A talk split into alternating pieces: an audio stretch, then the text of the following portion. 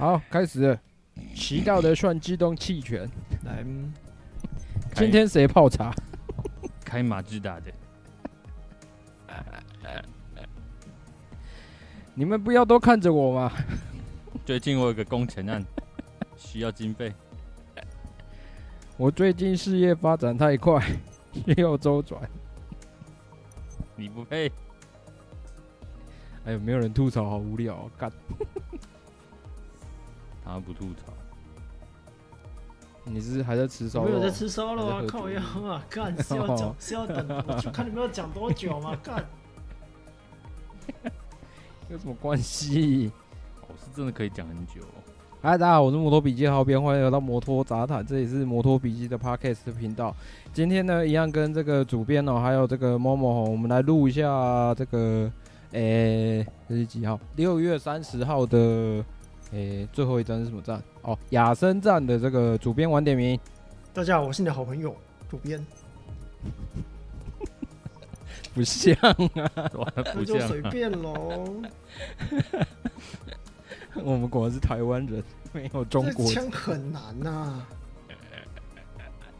他好是你们的好朋友席兰。这个又有点太太过头了。上海腔果然非常难学。啊，他是上海人，他他不是说他从小在上海长大，我都看那么多集了。没有，我在故意的、啊。那为什么他跑去？好啊，重点不是他，干太可怕了，越讲越远。诶、欸，有关于亚森战，我现在讲一下正赛概况。摩托山的部分。诶、欸，佐佐木布梦拿下分站冠军，第二名是 Gas Gas 的 Gavaro，第三名是 Sergio Garcia。其实这一场的内容还蛮好看的，只是呢，就果不其然，Gas Gas 还是比较强势一点。那积分榜呢？这个在暑假前夕，哦、嗯，最终的摩托山的积分榜，现在目前第一名仍然是 Gas Gas Gas 的 Garcia。积分是一百八十二分，紧追在后的是跟他同队的队友 Gavaro，积分是一百七十九分啊。第三名是 Foggia 的一百一十五分。佐佐木布梦呢追得非常快哦，他已经呃来到一百一十三分了，他现在目前排在第四位。那再来讲到摩托兔的部分，哦摩托兔的部分真的是看日本人在表演哦，这个。分拿下分站冠军是 KTM 的 Fernandez，那第二名是小梁兰，那第三名是这个英国炸弹 Jack Dixon。那那个小梁兰的部分哦，他真的是蛮那诶怎么讲？就是前面应该算是他还没热吧，他自己的讲法啦，然后就差一点还还赛了两次吼。还好都没有摔出去啊，那就是一路从后面追追到第二名。那再来呢，在暑假结呃，在暑假前的最后一场的比赛的之后的摩托兔的积分概况呢，有点饶舌哦，没关系。那呃，目前摩托兔一样领先积分榜的是 VRT 的一百四十六分，不过呢，KTM 的 Fernandez 是。呃，追得蛮快的，现在目前跟比亚迪是同分。那紧接紧追在后，只落后一分的是小梁兰的一百四十五分。这一场很可惜，卡内特没有出赛，不然我觉得以摩托兔在亚森站的战况哦，卡内特如果有出赛的话，战况会更加的激烈。那卡内特目前是一百一十六分。在积分榜的第四位，再来同样是抓马多多的这个 MotoGP 级别啦，拿下分站冠军的是 Pecco Bagnaia，啊，第二名是 Marco Bazzacchi，啊，第三名是小牛，久违的这个颁奖台啊。那小牛上一次的颁奖台，没错，就是去年的亚盛站。在那之后，他就没有再站上颁奖台过了，因为他的这个，反正就是他的 GP 的生涯呢，面临了一堆 drama 哈，包括他不管是赛场上的还是赛场下的哈，诶、诶，还好他自己他自己说了，那个呃，你们如果有看那个 MotoGP 的纪录片的话，他自己说，其实家人给了他蛮大的这个正面的力量哦，让他可以一直坚持到现在。好，那在亚森站结束之后呢，MotoGP 级别的积分榜，目前 Quartararo 仍然是以一百七十二分领先，那第二名是大一。一百五十一分，第三名是另外一个法国人 j o h a n Zarco 的一百一十四分。不过 p e c o 呢追的，因为因为这场 Fabio 一分未得嘛，所以 Pecco 其实追上来了。那他现在目前是一百零六分，已经呃领先这个 Nini 有一分了。嗯，大致上是这样子。这是亚森站三个级别的正赛概况。好，那接下来就是我们的晚点名。这一站呢，第十一站来到了荷兰站，它也是暑假前的最后一站啊，因为呃芬兰站它迟迟没有办法通过这认证。那所以呢，本站结束之后啊，MotoGP 会迎来五周的长假。所以他们有请那个。他们有请 FIN 的人去吃烧肉，我觉得应该是没有啦，不然对不对？怎么怎么会喷那种奇怪的、哦、奇怪的？好啦，反正呃，在荷兰站其实从过往啊都有很多经典的战役啊，最后两个呃连续弯出弯，然后马上就会接终点啊，这这个争夺是相当的有看头。那在充满变数的二零二二年赛季啊，那即便是暑假前的最后一站，也都让我们相当的惊讶。那我们可以看到荷兰站它比赛前的天气预报，吼是整周下雨啊，啊，这应该就是梅雨季了，吼，就跟韩国一样。然后，但在这里的天气真的是难以捉摸了。那在 FP1 呢，几乎等同是泡汤了，所以 FP2 所有的车手都拼尽了全力想挤进这个 Q2 的行列，哈，以免 FP3 下雨。那不过呢，FP 三出了个大太阳。那御三家呢，一如本季本赛季其他的比赛一样哈，在练习赛甚至是排位赛都表现得相当的出色啦。那在模拟比赛的速度呢，看起来又是 Bagnaia。可以可以，没关系，没关系没关系没关系。我本来想说打混模糊，结果还是糊不了。然后在练习赛甚至是排位赛都表现哦，模拟不要笑啊！干，你你剪一剪就好，很累嘞。啊，在那个模拟比赛中哦，我们看起来哦，又是 Pecco 哈跟那个 Fabio 的双雄对决了哈。然后那但是呢，大一则是在。排位赛碰到了两次黄旗，错失了进入头牌的机会。不过这一切到了正赛就完全不是我们所想象的样子啦。巴格纳亚这一次汲取了上一站的教训啊，将战术换成了尽快拉开领先的差距。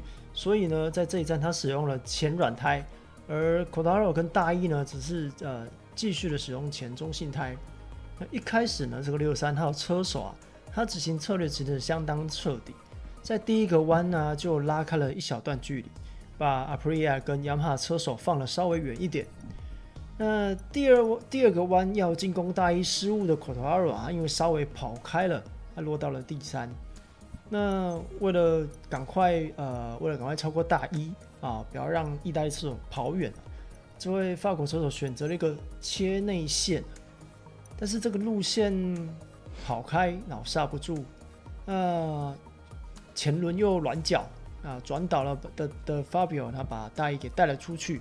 那还好呢，大一他没有因此而转倒，而是掉到比赛的呃很后面，就是掉到第十五位。那开始呢，急起直追，这一路过关斩将的收复失地，那来到了呃比赛的结尾是以第四名完赛。而 Paco 呢，则是顺利的完成他的任务，拿下了分站冠军。那第二名呢，是同为 VR 四六车队的。呃，新人啊，Marco Bezzecchi。那这场比赛的第三名呢，是终于扬眉吐气的这个小牛啊。小牛一扫上周呢这个赛车故障的这个阴霾，在比赛的后期啊，除了成功的手下这个休米勒拿下颁奖台的最后一个位置之外呢，那呃，除了后面追上来的大一，那小牛呢，他也可以站上颁奖台了。这说明呢现在的阿普利亚是相当的有竞争力的哦。那相较于小牛的这个意气风发啊，前东家三叶呢，则是迎来了三十三年以来大奖赛首次分站没有任何一分进账哦。那在其实，在巴比欧他转岛之后，他受访的时候，他有说到啊，这个。当时呢，他觉得赛车骑起来怪怪的，所以他回到 Peter。可是他在 Peter 的时候，工作人员跟他就是呃交谈了有一段时间。那主要应该是车库里面的人认为这个可能会下雨啊，希望法比欧可以回到场上继续骑哦，就是支撑一下，等待这个下雨的时机哦。但是呃，法比欧的就是对赛车的感觉是没有错的啦，因为他在个那个摔车的时候。应该是寻迹的感应器已经坏掉了哦，所以它造成他第二次嗨赛收场。那最终呢，三叶的车场呢，仅剩下没有进入积分圈的斗 V 还在场上。那 Fabio 呢，还被这个赛会啊判这个不负责任的骑乘哦。下一站的这个英国银石站呢，需要跑惩罚圈。然后我们看到那个表现很好的车手哈，那就是这个 Pecco 啦。那尽管本赛季他摔了三次，那目前看起来他的心理素质仍然相当的强壮。那在这一站呢，选对了轮胎之后，并且冷静的去执行，然后获得属于他的胜利。那再看到哦，表现好的第二位是那个 Marco 巴萨奇，有要剪。可以啊，可以啊，可以。第二位就是那个，哦，第二位是那个冯迪索。然后尽管呢没什么镜头，什么意思？这位，你先攻杀回啊！哎、欸，他不知道封底锁，你这样子还没有办法瞒瞒瞒混过关，你知道吗？你不觉得他长得像封底锁吗？成沙琪玛搞不好都还可以混过关。好，那 第二位呢是这个 Marco 沙奇嘛？干屁呀，才有鬼嘞！好啦，第二位是这个 Marco 巴萨，干我怎么念不出？随便啊，你又不是意大利人，不会有人怪你的啦。哦，马索把马索巴卡里，死定了，无限回旋，读不完。七十二号对不对？对，七十二号。好，第二位是这个七十二的车手，他一定全部放。我跟你讲，你他一定全部放。放什么？我当然全部放啊！节目要效果啊！啊，尽管他没什么镜头哦，但是这位菜鸟意大利车手哦，他表现的真的是相当的出色。啊！GP 二一在他手上呢，也能发挥的相当好。啊，目前正处于新人王的榜首，希望他就能这样继续的保持下去。那接下来是我们觉得表现不好的，呃，这一站的话，当然是呃，Fabio Quartararo 啊，哎，这一次是 Fabio 他在二零二二年第一次的失误哦，那这个失误呢，就让他直接拿了一个拿了一个鸭蛋回家，呃，或许是积分的领先哦，带给他安全感。那其实在这个现在差距并不大，他稍微一个失误，其实哦就会。呃，差之毫厘，失之千里啦。那不让 Pecco 跑远的策略其实没有错，但是这太照进呢，只会造成就是现在积分值缩短到二十一分。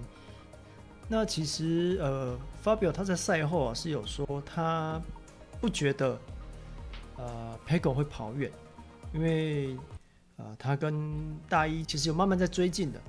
就是这一个呃选择要超车这一个这个失误啊，就是有一点有点菜鸟般的失误，呃，让他造成了转倒。那我觉得这、呃、可能对他来说啊，就是这一次的比赛，呃，我觉得是还是有点大意啦。因为如果可以稳稳的跑完的话，其实只要。有完赛几乎都是前三名，那可以稳稳的拉开他的积分积分差距。我觉得这这应该对他来讲比较重要。好，再来是表现让我们惊讶的一位车手，就是大一啦。那当然，在这一站呢，最亮眼的哦，就是从第二位哦，那被撞之后退到第十五位哦，再从这个最后一弯呢追回第四名的这个大一哦，那毫无悬念的展现出了想要赢得世界冠军的拼劲哦。搭配赛道气温较低的这个荷兰站呢，大一豁出去拼到最后，那中间所有的超车画面呢，更是让就是现在已经鲜少有超车的 MotoGP 有添色不少。那现在的差距啊，已经缩短到二十一分哦。那现在呢，拼世界冠军啊，都还是非常有悬念的。好了，好，完了哦，我以为你们没有啦。我们会，虽然说这边的网络不太稳定哦，不过还行啊。你有没有什么要讨论的吗？讨论哦，其实我觉得还是只能讲讲那个啊，就是 Freddie Spencer 啊，对不对？这个呃，Moto 呃，这 FIA 指定啊，当那个 FIM，看我在讲什么？FIM 指定当 FIM 管理小组的领导人啊，这位传奇车手啊，那其实。这阵子的比赛，说实在的，那个判罚的标准啊，真的是真的是变形虫好球带啊！这是什么什么什么的，就是罚则很不很不一致啊，不知道标准在哪里。那其实我可以认同他们，我可以认同他说，呃呃，Fabio 要罚，可是我真的很难去就是认同说，哎，那中上没有罚。这件事情，FIM 的那个管理小组是不是该换人啊？你看，你看，你看，一讲一讲 FIM 那个讯号就变弱了，马上被 ban。好了，没关系，你继续讲，你继续讲，快点，快点，快点。我是觉得说，你要你要讲完我才可以接下去。我觉得 FIM 的那个管理小组这领导人要换，但是要换谁就又不知道。杨安，你们有什么想法？针对这。他这么快啊！不然呢？妈的啊！所以靠呀，还真是快啊！不然呢？啊，能讲的就这些啊！好了，我来，我来，我我来平，我来平衡一下，然后呃，他这次的办法呢，之所以会这么有争议呢，其实哦，那个 Matt Oxley 的这个 Motorsports Magazine 哦，差一点讲不出他。啊，那他网站太长了。他的他的文章专栏呢，其实有整理的，就是呃。反正两人以上的这个转导事故啊，他都有整理出来了哈。在三月六号的卡达站，Pecco 跟 Jorge Martin 哦，这个大家都可以去 YouTube 上面都会有事故的，呃，不管是重播的或者是赛事画面都会有。那，呃，我忘了是谁撞到撞到谁啊？我忘了是谁，反正就是有一个人 low low 赛，然后把一个人带出去。其实其实。呃，以下举的举举的例子都是很类似的，但是这一次的，就是这一次的结果是，呃，赛会没有做任何的判罚，他们认为这是赛事意外。那再来呢，是四月二十四号的葡萄牙站，是 Jack Miller 跟 Joan Mir，这个已经有一点点呃，变成那个近代的世仇了啊，哦，近代的宿敌啊，这个呃，大家都知道是 Jack Miller 的错嘛，对不对？那个因为。九位米尔爬起来之后一直在拍手，哎，对。然后这一次的事故呢，同样的赛会也是认为是赛事意外，然后没有任何的判罚。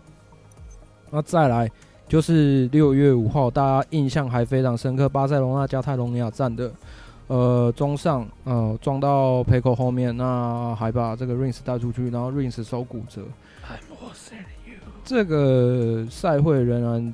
就也是一样，他认为是赛事意外，所以没有进行任何的判罚。尽管他造成的后果跟影响是非常非常大的。那再来呢，就是我们这一站，我们在讲的这一站的 Fabio 跟大一。那 Fabio 在一个低速弯呢，我我这边必须要说，因为前面呢，前面蛮多都是就是速度比较高的状况之下，然后 Man Oxy 他认为 Fabio 在这个选他他的入弯选择当然不是太好，他超车选择那不是太好了。那但是呢，他转倒的速度算是比较慢的。你看大一都大 B 大一被撞到都没有倒，啊，没错。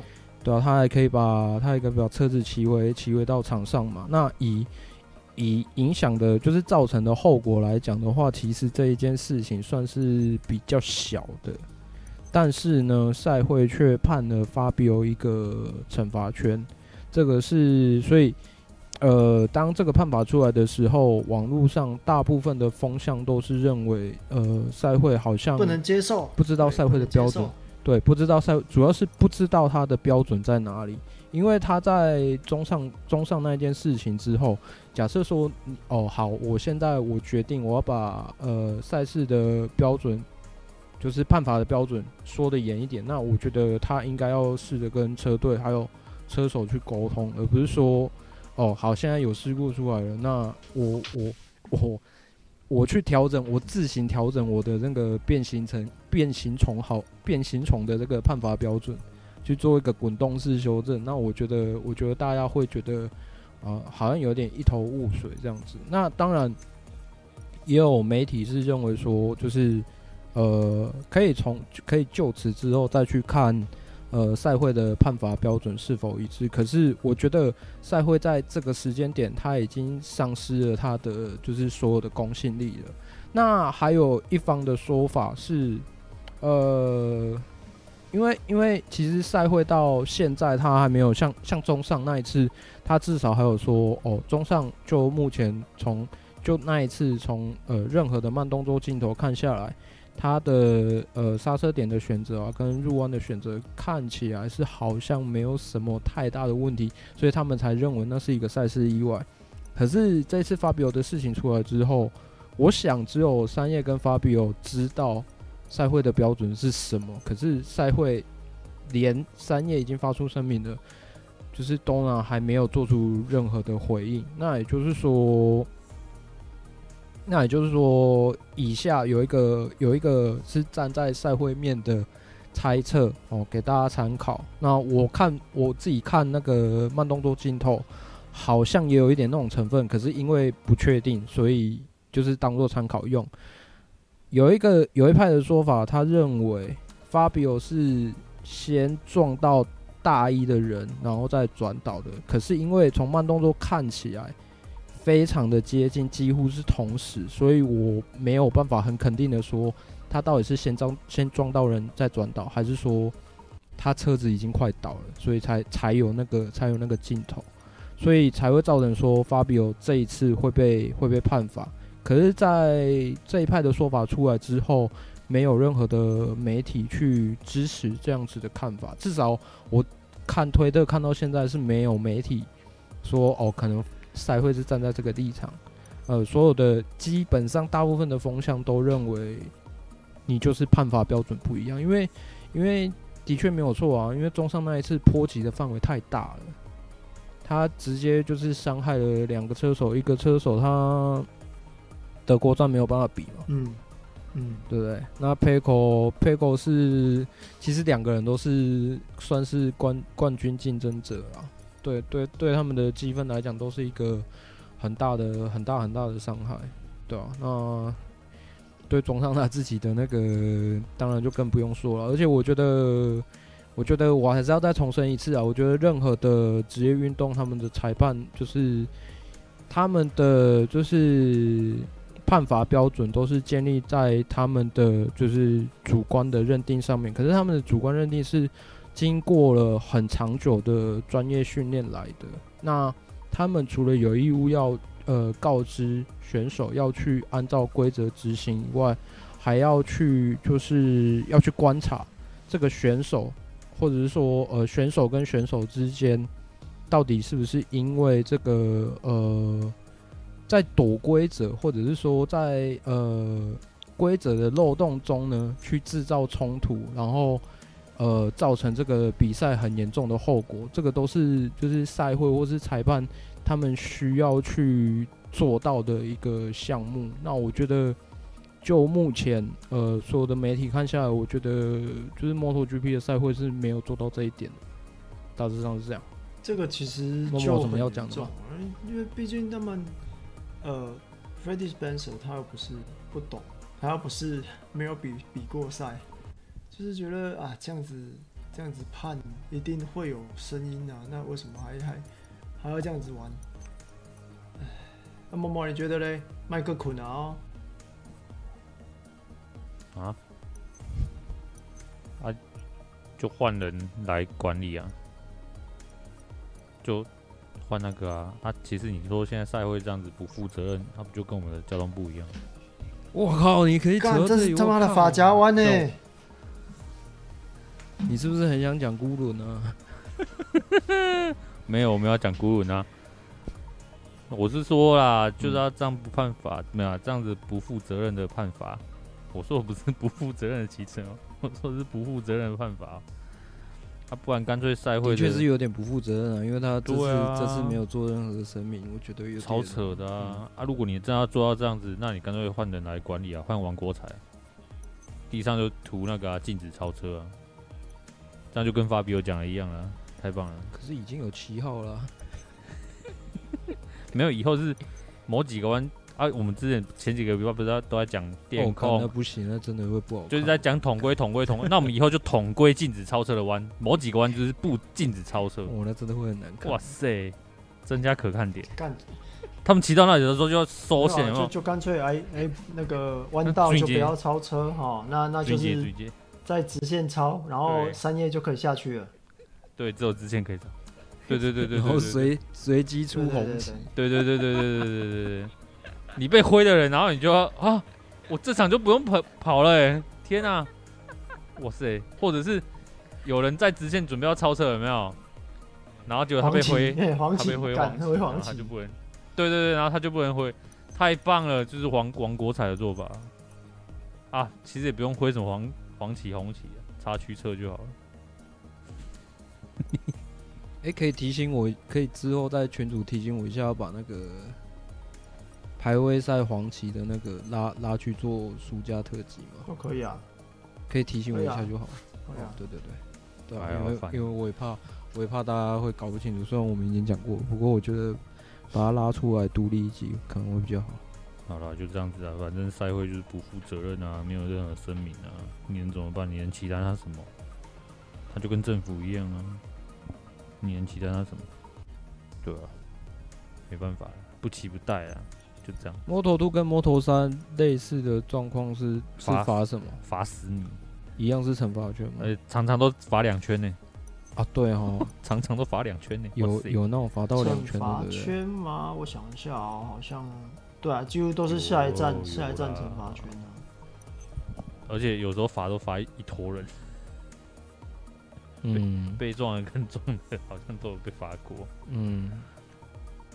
哎呀就这样子啊。那 Fabio 呢？其实跟其实以他的个性就是一样啊，他就是呃，大家都认为说他拿到世界冠军，感觉前半段看起来比较沉稳一点。可是其实他遇到这种事情哦、喔，就就要把他的屁孩人设拿出来的。他跟去年那个护胸掉下来的那一次的，就是反应是就是一样，是很直接的。他就直接就是在他的 IG 上面。就是等于是抢这一次的判决，说那以后、欸、我不超车了，我抱歉了，我不超车了，我不超车了，我就不再超车了，超了不超了。没有啊，Dona 说了，我们没有超车问题，没有，没有，我们没有。对啊，我们没有超车问题啊，因为我们没有超车啊，没有超车就不会有问题啊，所以这不就是很典型的把把制造问题的人解决掉，而不是在解决问题。哎。哎，主编那边有看到其他车手的看法吗？其实没有哎，除了 Loris Bass 哦，是哦，好像没有哎。好吧，但是呃，对啊，其实没什么其他车手的看法。嗯嗯，不敢有看法，他们也不会不敢有看法啊。其实就就就这样子啊，可能就是积怨在心里面吧。你看，连 WSBK 的车手们都没有讲话了。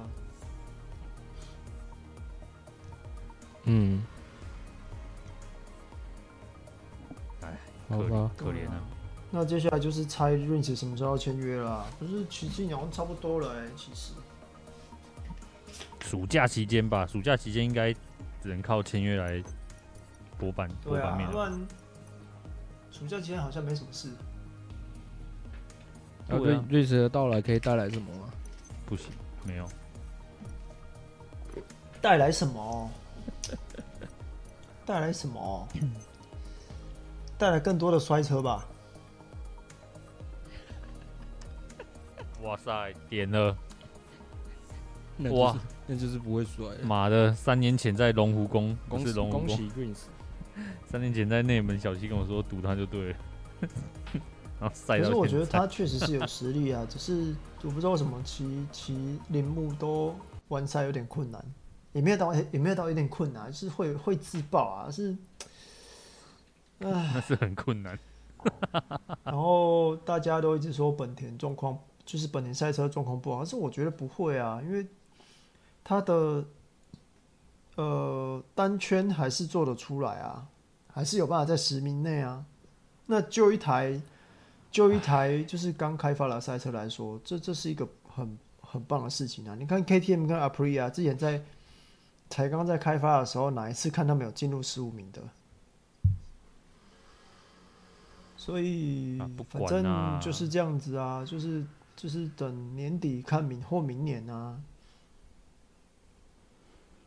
不管啊，老问题啊，以后谁谁在那边讲讲讲，我说你那你去骑啊，然后给你一台有电控的车给你骑、啊，然后那个 没有要理你。Alex Marquez 给你一台没有电控的车给你骑、啊。小马蒂他去古希女，我觉得也是不错啦，就就真的是帮他哥看路，然后带路，觉得哎美拜哦，美拜，那那就是二零二四年结束之后就可以准备去杜卡迪了，那杜卡迪就终于可以拿冠军了，耶、yeah!！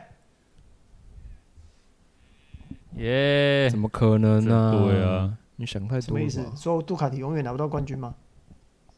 不是，没有，他没有啊，他们就是那个意大利情怀啊，怎么可能？西班牙人呢、欸啊？可是问题是，哦，问题是意大利人没办法骑意大利的车拿到冠军啊，没有错啦，因为上一次带他们拿到世界冠军的也不是意大利人。对啊。而且你看，连 Aprilia Aprilia 现在准备要拿世界，准准备有机会拿世界冠军的，也不是意大利人啊！啊，意大利人不会骑车，可怜，只会做披萨。不不不，我现在要讲的是说，哦，这个我有发表在我的脸书上啊，大家的直觉会觉得，呃，那个杜卡迪好像八台车很猛，对不对？可是你们仔细看哦，前四名里面只有只有四个杜卡迪啊，这个比例还算可以啊。可是其实他们的。不管是车长积分就不用说，他们只要有一个站上站上颁奖台的话，他们车长积分永远都领先。可是他们车队车队就没有那么就没有那么强势啊。从车队上来看，那也就是说，感觉上他们好像跟去年的状况好像还是一样，欸，他们没有一个持续性可以一直站颁奖台的车手，那就是。他们现在就是各自为政啊，因为他们的，我就是因为，我觉得是因为他们的车手都非常的年轻。哦，不稳定，就是不稳定啊。